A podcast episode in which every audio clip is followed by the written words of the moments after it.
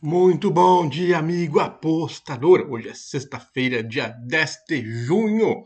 Mais uma sexta-feira para a gente catar jogo. É isso aí. Estamos na semana é, FIFA, tem, temos Copa da Liga das Nações, amistosos rolando por aí. E temos que achar algum joguinho, ó. Não reclame da qualidade dos times aí. A gente tenta é, fazer análise aí que for possível. Começamos com Moldávia contra Letônia. É, onde é que ficam esses países? Pelo amor de Deus, Moldávia deve ficar na parte de baixo daquela região entre Europa e Ásia, ali perto da Romênia e Ucrânia. E a Letônia em cima, mais ou menos. Eles se enfrentam aí pelo, pelo grupo deles da, da Nations League. Isso aí. Vale a liderança e a Moldávia joga em casa o, o time da Moldávia empatou em 0 a 0 com a Andorra. Olha que dureza. E, e a seleção da Moldávia jogou com um jogador a menos, então foi bom para eles empatar aí. É isso aí. Bom, o, esse time da Moldávia teve mais posse de bola, até inclusive que, que o, o, outro time com um jogador a mais, né? Enfim. E a Moldávia ganhou de Liechtenstein por 2 a 0 jogando fora. Ó, oh, Liechtenstein não é mais aquele, hein?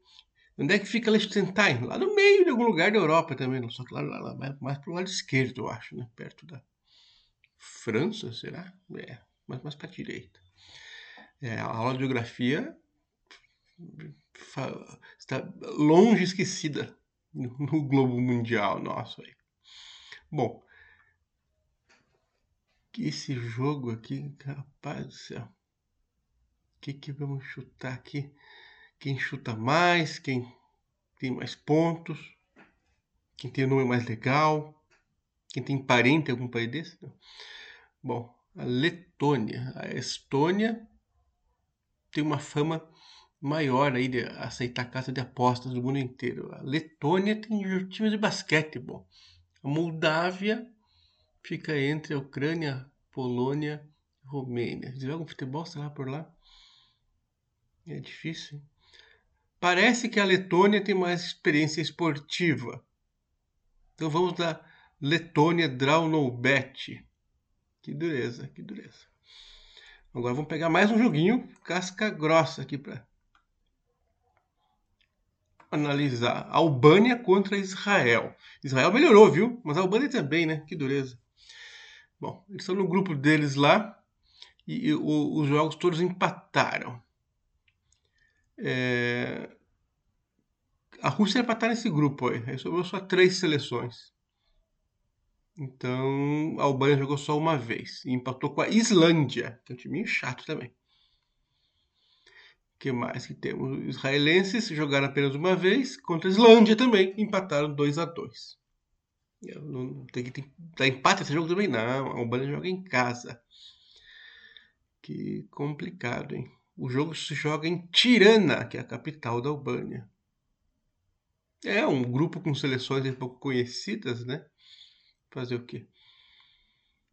Eles deram menos 0,25 menos para o time da casa porque está em casa. Mas vamos na Israel. Eu sei que Israel está com um campeonato bem interessante lá. Estão melhorando. Então Israel mais 0,25 é nossa dica para esse jogo. Maluco dessa sexta-feira. E Andorra contra Liechtenstein. Aí complicou, hein? É, um time tenta a primeira vitória e o outro a lanterna. Enfim. O Andorra patou com a Moldávia, mas perdeu para a Letônia jogando em casa. Andorra teve uma postura mais defensiva, né, para tentar não perder de novo. E não conseguiu igual.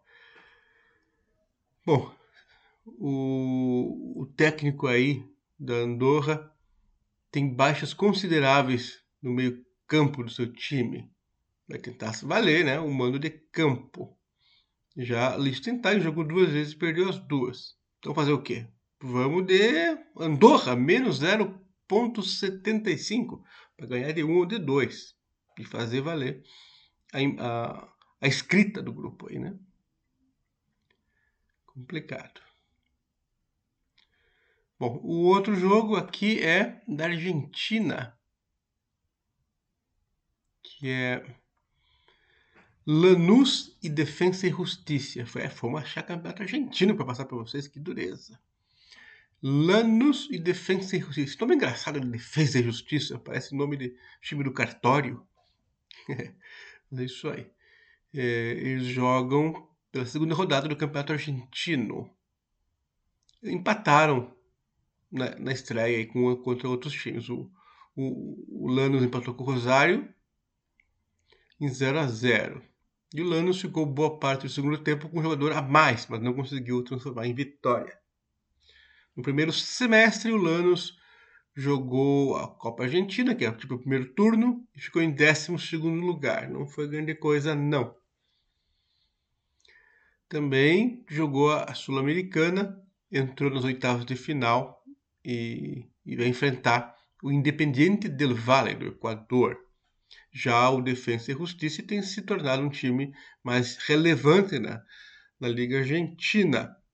Eliminou o Boca Juniors na quarta de final da Copa da Liga e tinha ficado já em quarto no seu grupo. Foi um primeiro semestre de altos e baixos aí para o treinador Sebastian Beccacesse, que volta e meia é cotado para treinar algum time do Brasil. Eles caíram na fase de grupos da Sul-Americana. Perdeu os dois jogos para o Atlético Goianiense. Bom, é, na estreia do Campeonato Argentino, o, o time do Defensa arrancou um empate de 0 a 0 com o River Plate, é que estava meio desfalcado. Interessante.